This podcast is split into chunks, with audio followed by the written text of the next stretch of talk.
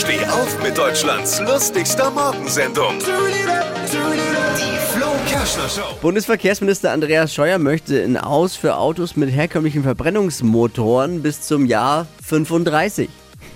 Wenn Andi Scheuer das macht, dann machen möchte, dann wird es die Verbrenner wohl es noch sehr, sehr lange geben. Ne?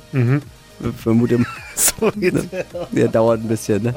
Fünf- 2035 ist voraussichtlich auch das Jahr, in dem Deutschland dann durchgeimpft ist, endlich, oder? Das kann- ja, mit Verbrennern kennt Andreas Scheuer sich aus. Seine Spezialität das Verbrennen von Steuergeldern. Da kennt er sich noch besser aus. Florian! Das heißt der Mensch Florian. Tu nicht immer so zwangsempört.